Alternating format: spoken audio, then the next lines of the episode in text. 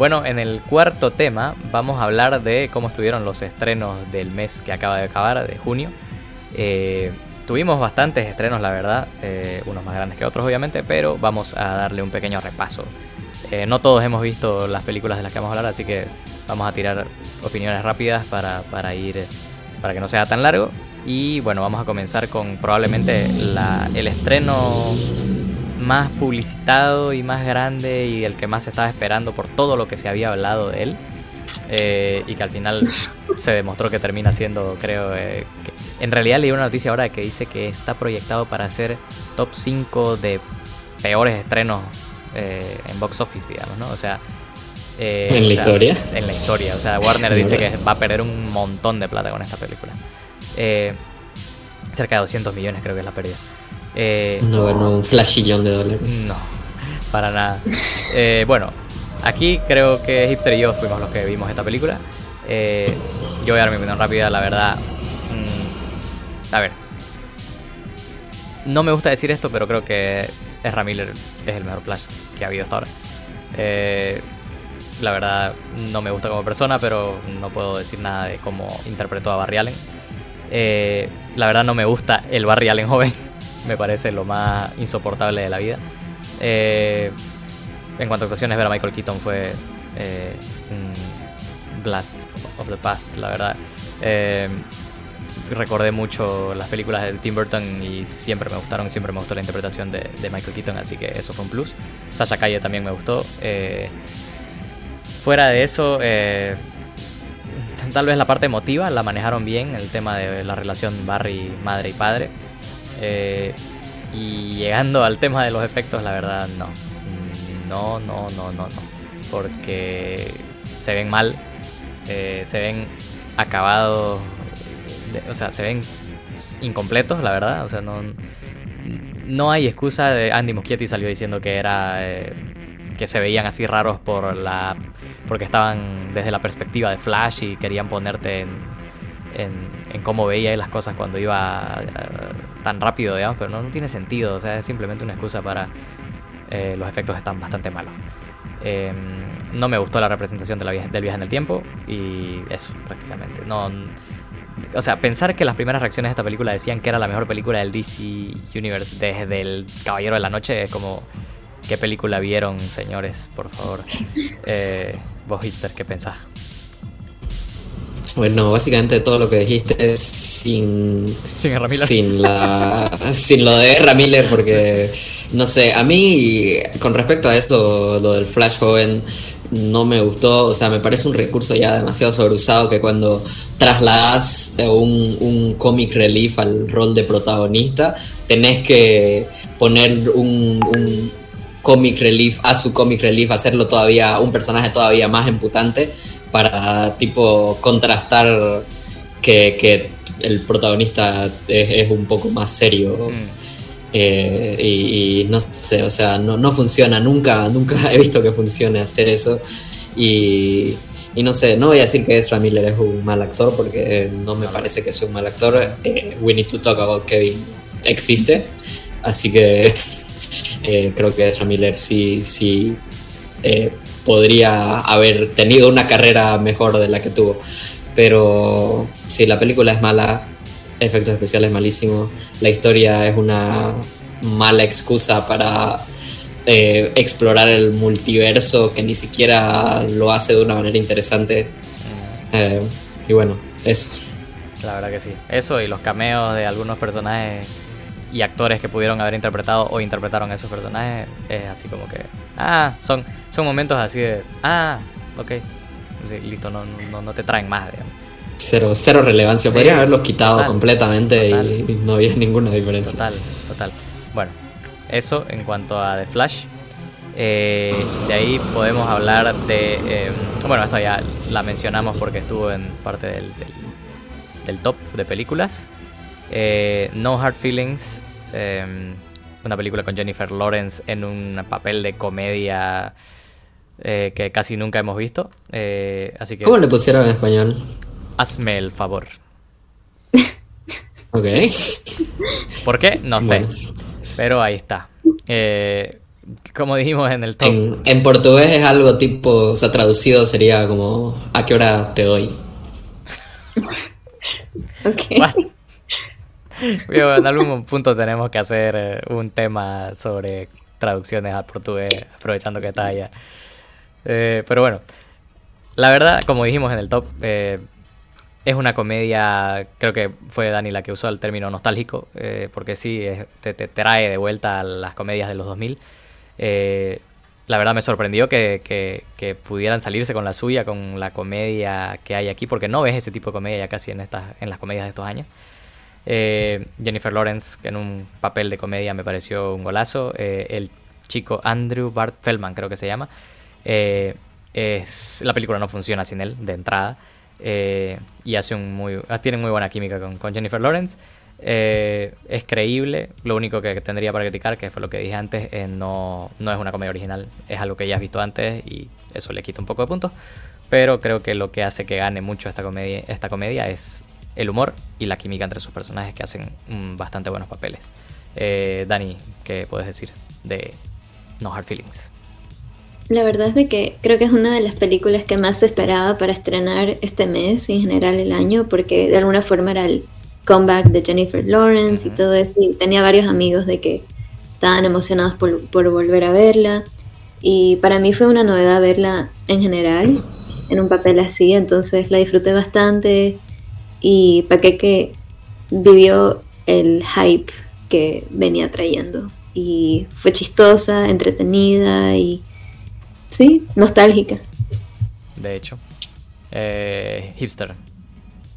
Es que, sí es, que sí es lo que se esperaba, realmente nadie esperaba, creo, una película ganadora de premios ni nada por el estilo, así que se esperaba una comedia eh, bastante, bastante picante y, fue exactamente eso. O sea, ¿cómo podés hablar mal de una película que tiene una escena como la de Jennifer Lawrence eh, sacándole la mierda a unos peladitos? Desnuda en la playa. es, la, escena, eh, o sea, es el, es el, desnudo menos sexy que, que, ha hecho Jennifer Lawrence, pero, o sea, todo lo hizo por el slapstick viejo, así, total. Es excelente esa escena. Sí, es excelente, total. Pero bueno, eh, bueno, Ani no la lleva a ver, así que vamos a, simplemente pasar a la otra película. Eh, Pero la voy a mirar, gracias a su reseña. Bien. Eh, tenemos a. Bueno, en esta creo que fui el único que la vio por el momento. Estamos hablando de Indiana Jones y el Dial del Destino, básicamente la despedida de Indiana Jones. Y vaya despedida. Eh, la verdad podría haber sido mejor. Eh, no es una mala película, no es en ningún momento el reino de la calavera de cristal, que fue un total desastre. Eh, pero tampoco le llega a ninguna de las películas de la trilogía original. obviamente estás hablando de tres películas que están altamente consideradas como lo mejor del cine de aventura. Entonces, es una película que te puede entretener. Es bueno, bonito volver a ver a Indiana Jones en eh, perdón, a Harrison Ford en los zapatos de Indiana, de Indiana Jones. Y esta vez como un Indiana Jones más viejo, más eh, ya no tan eh, como necesitado de ir por la aventura, sino que ya como que se ha rendido, o sea, está, está en esa etapa de su vida y bueno, el personaje de Philly Waller-Bridge, que me parece una edición muy buena de esta película. me encanta. Me interesa justamente por Phoebe Waller-Bridge. Me encanta Phoebe Waller-Bridge desde Fleabag. Eh, y pasando hasta por el rol de en, en, Rogue One, digamos, que es el robot, eh, como que hasta ahí me gustó. Entonces, eh, creo que esta edición funciona bastante bien, tiene una química muy buena con, con Indian, con, con Harrison Ford. el tema de la ciencia ficción no me molestó tanto como en la anterior película. y hay mucha gente que se queja mucho de que ya son muy ciencia ficción, muy fantasiosos con Indiana Jones, cuando Indiana Jones siempre tuvo elementos de ciencia ficción. O sea, Estás hablando del Santo Grial y de. O sea, el arca del destino y todas esas cosas, digamos, como que sí hay un elemento de ciencia ficción y fantasía. Eh, pero fuera de eso, la verdad, eh, lastimosamente es una película que se siente eh, encasillada en el éxito de las anteriores. como que trata de revivir mucho ese éxito y ese, y ese tipo de películas ya no, creo que no funcionan en esta época. Entonces siento que si bien es entretenida hasta cierto punto, no logra ser, digamos, la gran despedida del personaje. Eh, pero es una despedida. Así que. Y no fue mala. Así que creo que. Por lo menos por ahí lo podemos llevar. Eh, hasta que lo vuelvan a llamar a Harrison Ford a sus 90 años. Así es. No, no creo. Y eso que el tema del CGI funcionó relativamente bien. Eh, no, el tema de la, perdón, del de-aging eh, funcionó relativamente bien. No se ve tan mal como lo hemos visto en otros. O sea, eh, el, ¿cómo se llama? El Irishman. pero mm, funciona, la verdad que sí. pasando a la siguiente película. La verdad, creo que Hipster fuiste el único que vio Nimona. si no me equivoco. Pues vean Nimona, está muy buena. Es una película animada en Netflix. Una, es una película que tuvo una producción bastante caótica porque se supone que iba, era, iba a ser una película de Disney y como que tuvo un montón de problemas en su producción y al final pasó a, ser una película producida por eh, Annapurna Studios para Netflix y, es una historia bastante buena, es una historia así eh, bastante, eh, es una alegoría LGBT totalmente clara, de una manera que no se suele ver en, en películas eh, animadas eh, infantiles. Es una, o sea, se nota bastante claro lo que, lo que quiere decir esta película y lo hace de una manera súper interesante. la animación está muy bien y los personajes lo hacen, o sea, los personajes igual son, son muy buenos.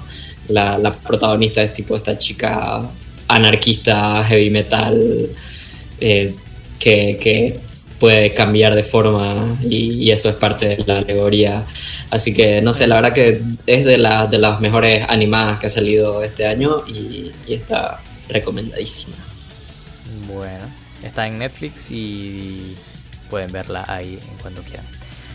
Ahora, hablando de animación, eh, estamos ante probablemente el peor estreno de una película de Pixar de, de siempre, aparentemente. Y la verdad, yo después de haberla visto les digo, no entiendo por qué. Bueno, sí entiendo por qué, porque hay otras razones aparte de la calidad de la película por las que una película de Pixar puede no funcionar, especialmente desde la pandemia y desde la creación de Disney Plus. Eh, pero a pesar de que no rompe la fórmula Pixar, no es nada eh, vanguardista ni, innovador ni nada. Simplemente es una más de las historias que Pixar nos ha dado con eh, posibilidad de que te relaciones con los personajes porque la verdad que en esta película hay cosas con las que te puedes relacionar. A todos nos ha pasado en algún punto el tema de la aceptación de nuestra de, de, nosotros mismos, de la situación en la que estamos, con nuestra familia, en relación a nuestra familia, nuestra sociedad. Eh, todo eso sí lo, lo, hemos visto, creo, y podemos relacionarnos. Y esta película toca esos temas. Eh, creo que la química entre los dos personajes principales es el punto más alto de esta película. Eh, creo que la animación, como siempre hablando de Pixar, mm, no puedes no decirlo, la animación está a un nivel altísimo. Lo que le hace daño creo a esta película en cuanto a la película en sí es que no es original. Eh, es una historia tipo, o sea, la alegoría la inmigración y este tipo de cosas lo hemos visto mil veces, West Side Story, entre otras. Eh, o sea, es retrillado el tema, pero eh, creo que lo utilizan lo suficientemente bien como para que la película funcione. Ahora podemos entrar al tema de que desde que lanzaron Disney Plus y que decidieron durante ese periodo lanzar todas las películas de Pixar en Disney Plus, como que los padres se han vuelto un poco cómodos en ese sentido y ya no ven la necesidad de llevar a los hijos al cine para ver una película de Pixar cuando pueden esperar y verla en su casa. Y te ahorras todo el trámite que es llevar a un niño al cine, porque ya lo, algunos lo sabemos por experiencia propia, pero con sobrinos o con hijos de ¿no? Eh, en ese caso creo que eso, eso es algo que le ha hecho tanto daño a esta película como a Lightyear. Entonces, eh, digamos que por ahí puede ir el gran fracaso de lo que fue Disney, ¿no? Y bueno, solo por mencionar la última película, y creo que esto cierra los estrenos de, junio, es bueno, eh, Krakens versus Sirena conoce a los Gilmans. Eh, es una película rara, la verdad. Es la nueva película de DreamWorks. No, no llegué a conectar mucho porque creo que es una película que está realmente, a pesar de que trata de una Kraken adolescente, está muy destinada a los niños. Y no sé si un niño se va a conectar tanto con un Kraken adolescente. Eh, pero la animación es un poco rara, no me terminó de enganchar. La historia es igual muy trillada de la hija que no entiende su origen y sus padres la obligan a mantener su origen eh, y la niña quiere hacer su propia onda. Y, o sea, encontrarte a vos mismo, este tipo de cosas es el mensaje, que está bien, pero la verdad no me terminó de enganchar. Y si tuviera que decirte si elegís entre una película animada u otra, la de Disney o la de DreamWorks, te diría que vayas con Elemental, pero con los ojos cerrados, digamos. Entonces, bueno, básicamente eso, viendo todo lo que fueron los estrenos de junio. Eh, cuéntenos ustedes qué, qué les parecieron estos estrenos, si tienen alguno favorito entre los que mencionamos, y nosotros vamos directo al quinto y último tema.